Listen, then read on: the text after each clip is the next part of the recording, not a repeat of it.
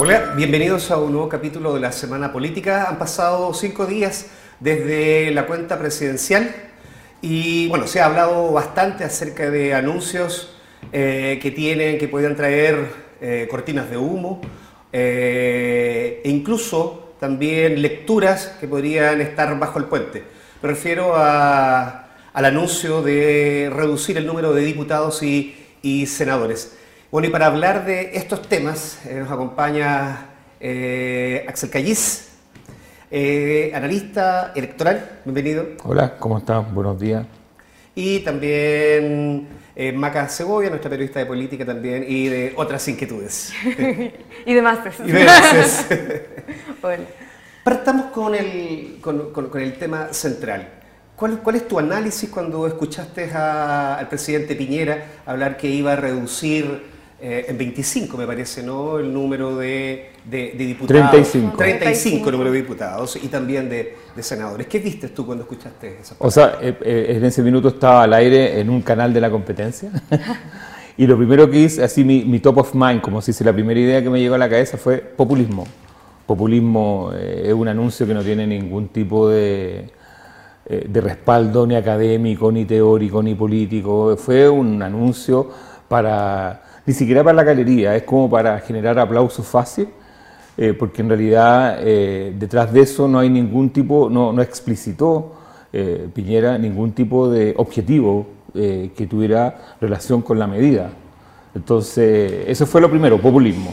Ahora podemos entrar, entre comillas, a picar porque es populismo, que es como... Llamó mucho la atención la algarabía que se provocó. O sea, yo creo que sí, yo creo que esa, esa noche le hubiera dicho, eh, a partir de la próxima legislatura vamos a ahorcar por sorteo a un diputado, eh, obtiene los mismos... Además decía aplausos. Aplausos, claro. Dentro de la minuta que le entregaron a los invitados. Eh, no, no, careza absoluta, porque no tiene... A ver, él no dijo por qué lo quería hacer.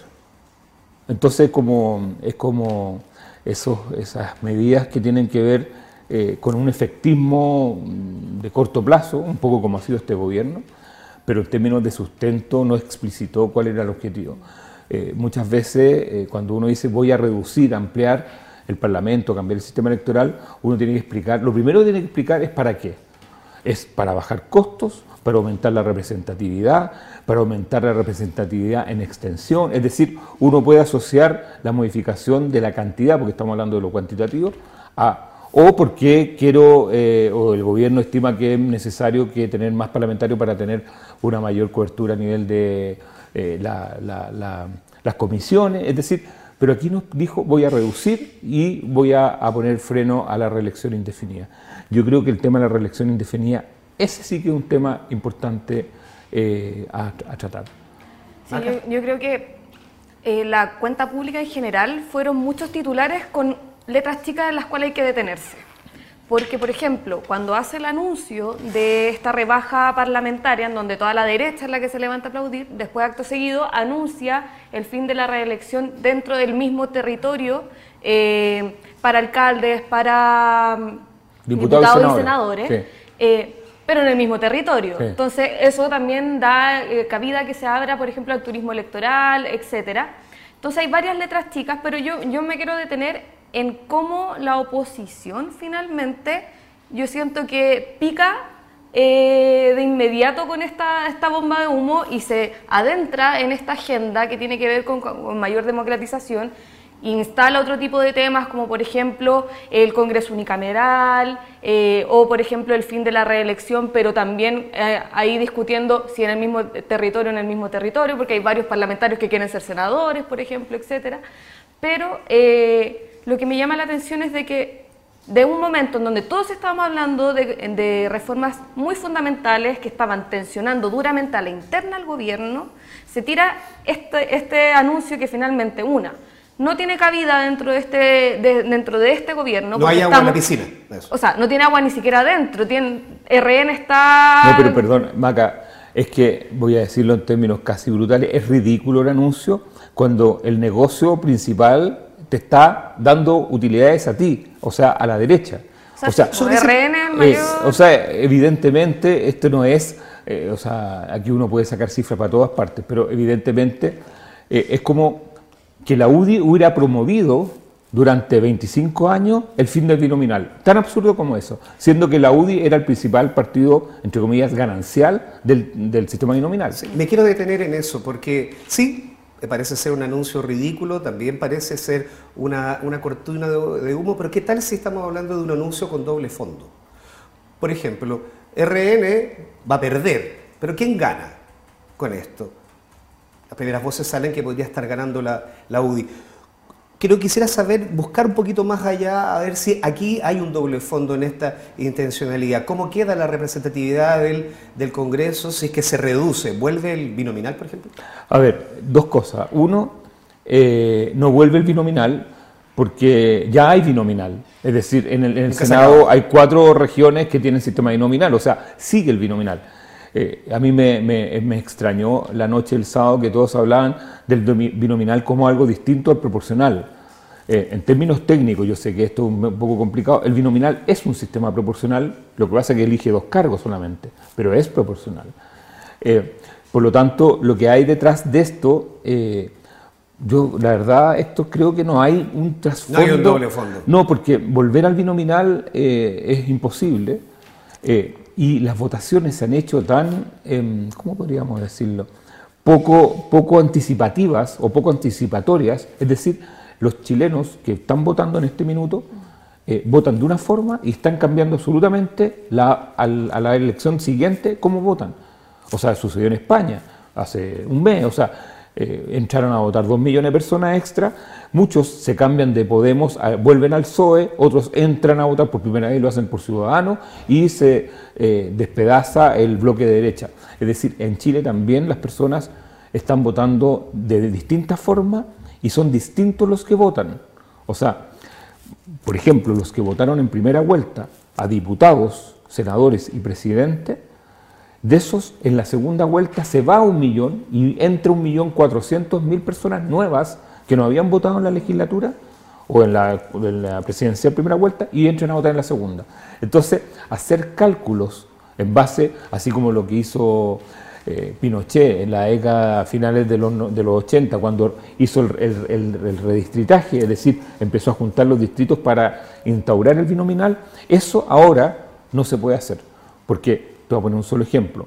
Eh, la cuenca de la provincia de Arauco, que fue una de las cunas de la, del MIR de la izquierda, ahora vota por CAS, la mayoría de ellos. Y, o sea, eh, dime tú cuál es el sentido. O sea, muchos de esos eh, de esas ciudades, estamos hablando de Curanilagüe, Leu, todo lo que es Lota, Coronel, que eran, como dirían, territorios rojos, hoy en día son la mitad territorios de CAST. Entonces, y decir que van a seguir siendo de CAST en la próxima elección, eh, nadie te lo garantiza. Maca, en, términos, políticos tú estabas argumentando respecto de, de, RN, ¿no? que esto también era como minarse los pies a RN. ¿Cómo queda RN y cómo queda la UDI si es que esto llegase a tener agua en puerto? Que yo creo que hay, muchas cosas que están pasando en el gobierno y que nosotros no logramos ver, eh, que quizás eran mucho más expresivas en el primer periodo de, Piñera, en donde abiertamente había una pugna mucho más grande entre lo que era el gobierno central, el piñerismo y los partidos. Creo que ahora lo que está ocurriendo es que hay una pugna que no vemos tan abierta en que el piñerismo está en pugna constante no solamente con los partidos, sino que también los partidos entre ellos están en una pugna muy ruda adentro Porque está débil el piñerismo también. Exacto, y no tiene, no tiene recambio, que eso es lo más duro que le ha costado a Piñera en este paso. Entonces, lo que yo siento que hace Piñera con estos anuncios es dar pildoritas, pildoritas para la oposición, para que vuelvan a hablar del tema de la democracia, que les encanta y los mantiene entretenidos, mientras estamos por el, mm. por el costado también negociando el tema de la tributaria, negociando y también viendo el tema de pensiones.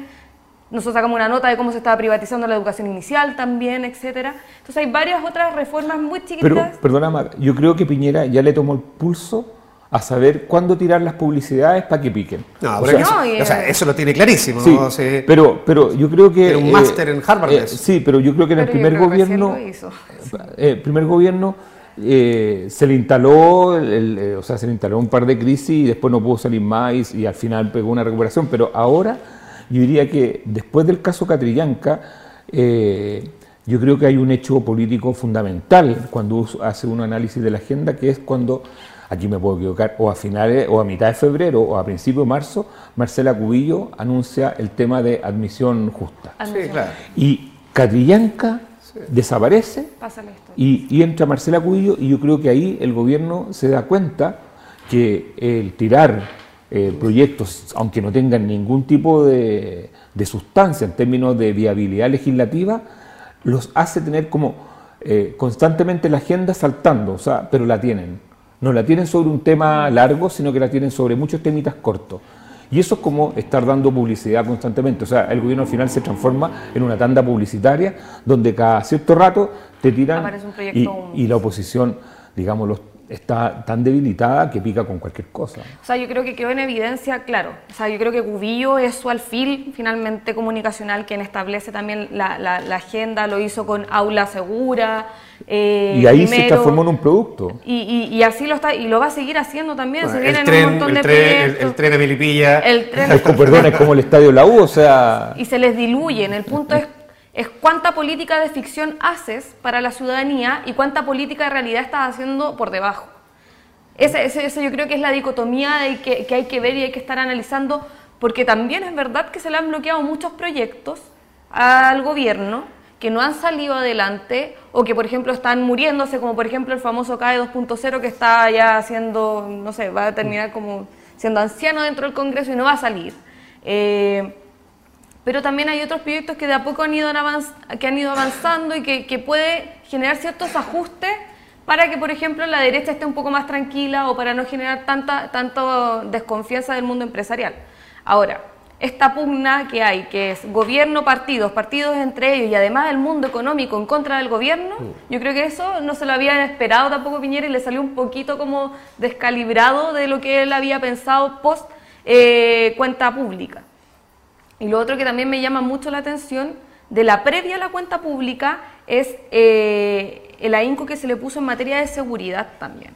Tuvimos una agenda completa hablando de, por un lado, aprobando la ley antiportonazo, con índices nuevos de portonazo, y por el otro lado también dando cimiento para, un, para, para, para que se rearme el tema de aula segura con todo el tema de los estudiantes. Y esa fue la agenda previa a, la cuenta pública. Y esa agenda la impuso el gobierno. Ahora, si hubiéramos tenido que... Eso se le puede dar vuelta, sí, porque creo que genera una sensación de inseguridad que es precisamente lo que buscan eh, atacar. O sea, desde el punto de vista de, las preocupaciones, uno dice, bueno, despejemos un poco de todo lo que está, de todo lo que tiró, que es, mucho y, como mucho y muy superficial. O sustento. o sea, claro. Eh, yo diría que hay un tema que le interesa mucho a los chilenos, que como dicen, es el tema pensiones. Mm. Es decir, pasó, ahí quedó como una reyerta entre la democracia cristiana, la, traicionada o traicionado eh, por el ente, esta famosa palabra que se instaló que es el ente público. Yo diría que ese es un tema que le interesa mucho a los chilenos. El otro tema que le interesa, pero no tiene tanta fe, el tema de la seguridad que está hablando. Y el tema que le interesa, yo diría que más que a la élite, a la clase eh, que se informa, al grupo de personas que se informan en este país, que son como un millón y medio solamente, yo diría que es la crisis institucional. Mm. Y para eso, eh, sabiendo que no tiene viabilidad, porque pone a Chadwick como tratando de aprovechar la oportunidad de la mala percepción que tienen los chilenos y chilenas sobre eh, las instituciones, toda la crisis de institucionalidad, esto que el 81% de los chilenos digan que el Estado y las instituciones están en crisis, pone a Chadwick como para encontrarle un rol, o sea, para ubicarlo y lo va a tener durante lo va a tener durante los próximos dos meses hablando con los jueces, hablando con el contralor, hablando con los diputados, hablando con el presidente del partido, y de ahí no va a salir absolutamente nada. Eso es solamente fotos del gobierno preocupado de la crisis institucional. Porque si el gobierno quiere eh, echar mano de verdad con esto, tiene que presentar proyectos que sean serios. Y para eso tiene que tener buenos negociadores en el Parlamento. Porque el lloriqueo de que somos minoría ya no lo cree, porque la concertación tuvo en muchas eh, oportunidades minoría en las dos cámaras. O, en una, o sea, yo siempre digo, estaba Pinochet en el Senado. Habían senadores designados que eran militares y eran 43, 44 y la, y la derecha era mayoría y no obstante los gobiernos de la concertación pudieron sacar, me imagino que no toda la agenda, pero sí sacaron adelante varios proyectos. Entonces, la excusa de que somos minoría, la gente no la cree. Sobre eso también, y para hacer un poquito también de, educación electoral, educación cívica, y yo me, declaro completamente ignorante, eh, Maca, tú mencionabas también que la oposición ha eh, tomó el palito cuando salió este tema de, de la rebaja de agua. ¿sí? claro, ante la ausencia también de ideas propias eh, de, de, esta rebaja, digamos, parlamentaria y surge la idea de ellos de convertir esto en un congreso unicameral, ¿no? Claro, eran proyectos que igual venían, por ejemplo, de em, algunos sectores de la ex nueva mayoría, lo plantearon dentro del programa eh, de Guille, lo plantearon para el programa de Guille, estaba dentro del, de las ideas del Frente Amplio también. Eh, eran proyectos que existían. El punto es este Congreso unicameral. ¿Qué es lo que significa? Por un lado, para un sector muy importante es ponerle fin eh, al proceso de la transición, por ejemplo, que termina como con cooptar esta doble cámara que finalmente es que te negocian por arriba en el Senado y a la Cámara la mantienen entretenida con estos proyectos chaya, por decirlo de alguna forma, mientras están negociando en el Senado. Entonces ellos ven que hay, eh, por un lado, para terminar con este proceso transicional y darlo totalmente por cerrado, la eliminación del Senado y la eliminación del TC o de las cualidades actuales que tiene el Tribunal Constitucional, por ejemplo, que deje de operar como una tercera Cámara. Ahora, ¿cuánta agua hay en eso? Ni una, porque de partida no tienen ellos la potestad tampoco para poder sacar adelante un tipo de proyecto de este tipo. Eh, tiene reformas constitucionales súper profundas. Eh, y yo creo que ni siquiera dentro de la oposición hay consenso con eliminar el Senado. Pero, eh, perdona, Maca, ni siquiera hay conciencia. No hay consenso porque no hay conciencia. De lo que significa. Porque la verdad, yo no sé si. Pero explícanos, ¿existe alguna posibilidad?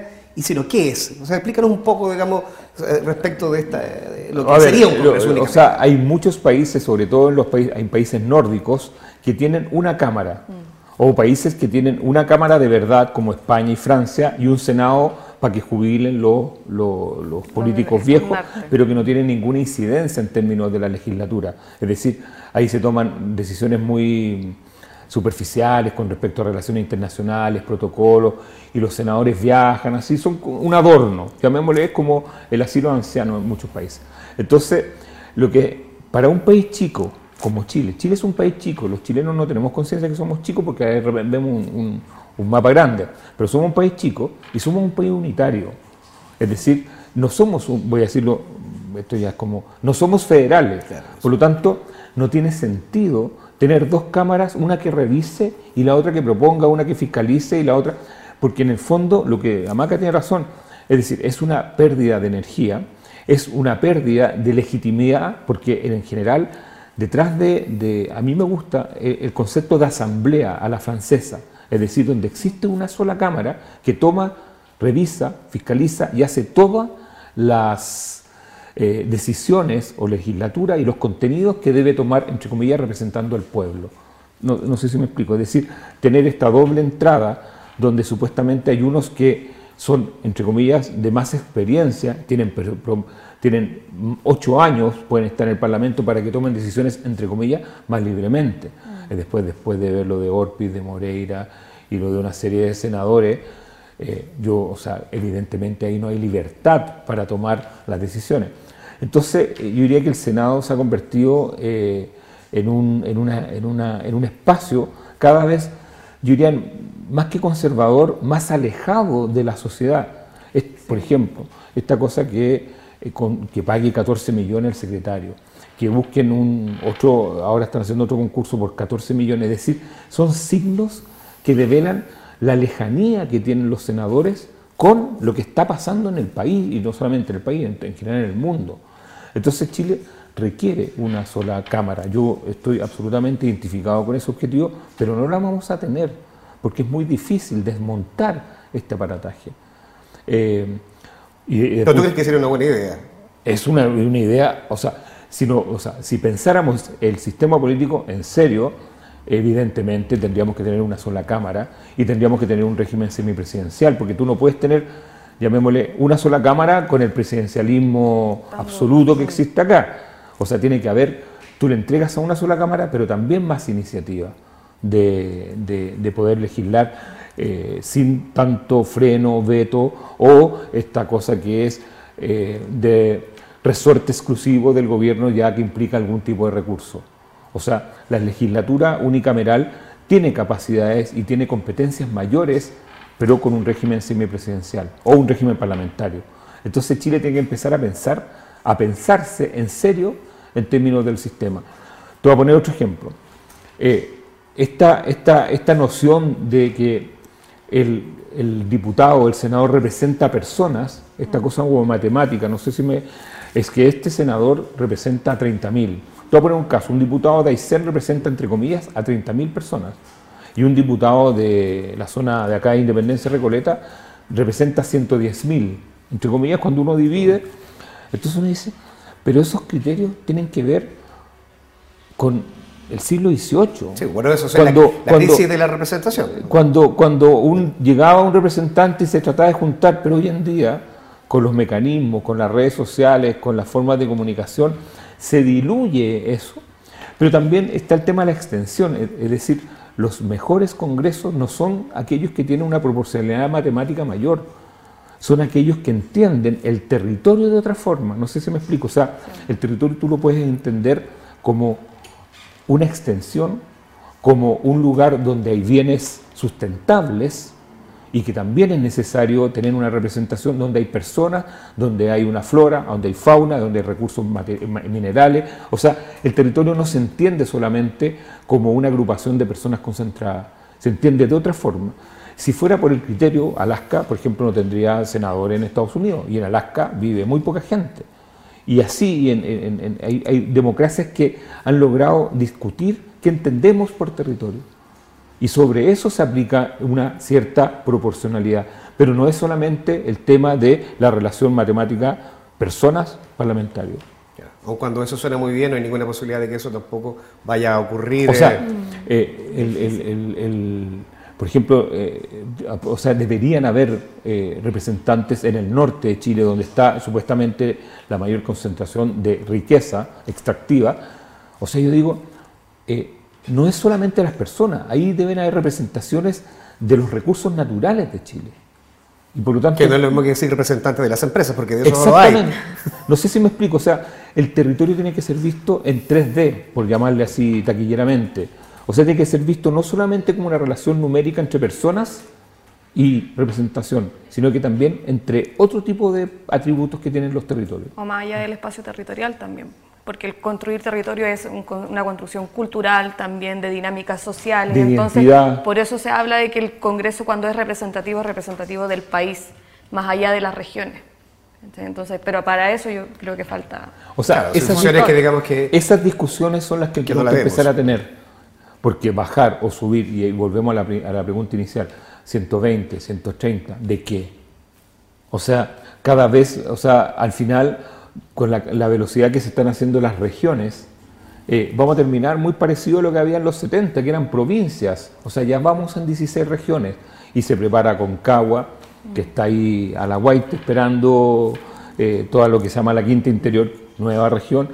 Y al final vamos a terminar, vamos a terminar con 20 regiones sobre ese tema y también como para ir cerrando la, la, conversación, ¿cómo, ¿cómo, ven ustedes el, proceso de, de, la elección de gobernadores regionales? ¿Lo, ¿Se va a dar? ¿Se va a suspender? No, ya está encaminada absolutamente. Ahora, eh, lo que uno puede hacer pronóstico es qué va a pasar con los gobernadores regionales. ¿Tú, ¿Tú, crees que sí, que se va a hacer ahora sí? Eso ya eh, no tiene vuelta atrás. Em, porque, eh, podría posponerse. ¿Ah? Podría posponerse. No, porque no, están los votos en el Senado para eso. O sea, en términos legislativos, eh, voy a decirlo de una forma bien cruda, le conviene en este minuto a, muchos que están involucrados, incumbentes, como le gusta decirle, que existan porque le dan ciertas salidas a figuras que podrían ser competencia de ellos mismos. No sé si me explico. ¿Qué hay en el entorno, Maca, en torno a esto? ¿Qué hay? ¿Qué se huele? ¿Qué se respira? Ahora, perdona, eh, antes que... Lo que se respira eh, es quien van a ser gobernadores sin competencia, pero con votos. Y aquí yo quiero eh, decirles que eh, lo que va a suceder en Santiago es súper importante, porque vamos a tener, Santiago votan, tenemos un padrón de 4 o 5 millones, 4 millones y tanto. el, si llega a haber segunda vuelta en Santiago, porque el sistema es primarias de gobernadores, elección de gobernadores, si ninguno llega al 40%, hay una segunda vuelta que es a finales de noviembre, entonces imaginémonos este escenario, echemos a volar la imaginación. Hay elecciones de gobernadores, hay primarias, vienen las elecciones de gobernadores y ninguno obtiene el, 40%, que es lo que tú necesitas para ser gobernador. Van a segunda vuelta X y a Y. Vamos a ir a votar todos acá en la región metropolitana, o muchos, y el que gane va a tener al menos un millón y medio de votos. Candidato presidencial. Ébola, ¿se acuerdan cuánto sacó Guillén? ¿Cuánto sacó la Beatriz Sánchez? Menos de un millón y medio. Entonces, automáticamente, el que salga electo... Toma la pole position. Exactamente. Va a tener un millón y medio de votos y tener un millón y medio de votos en Chile es muy importante. Tú te transformas al tiro de inmediato. Y el que salga segundo va a ser de inmediato candidato a senador. Y entonces, ¿qué, qué está detrás de esto? Eh, la posibilidad de que emerjan en general en las regiones muchas figuras, eh, no solamente los actuales intendentes que tendrían que renunciar en octubre, eh, pero me estoy alargando porque la máquina va a meter la cuchara, perdón.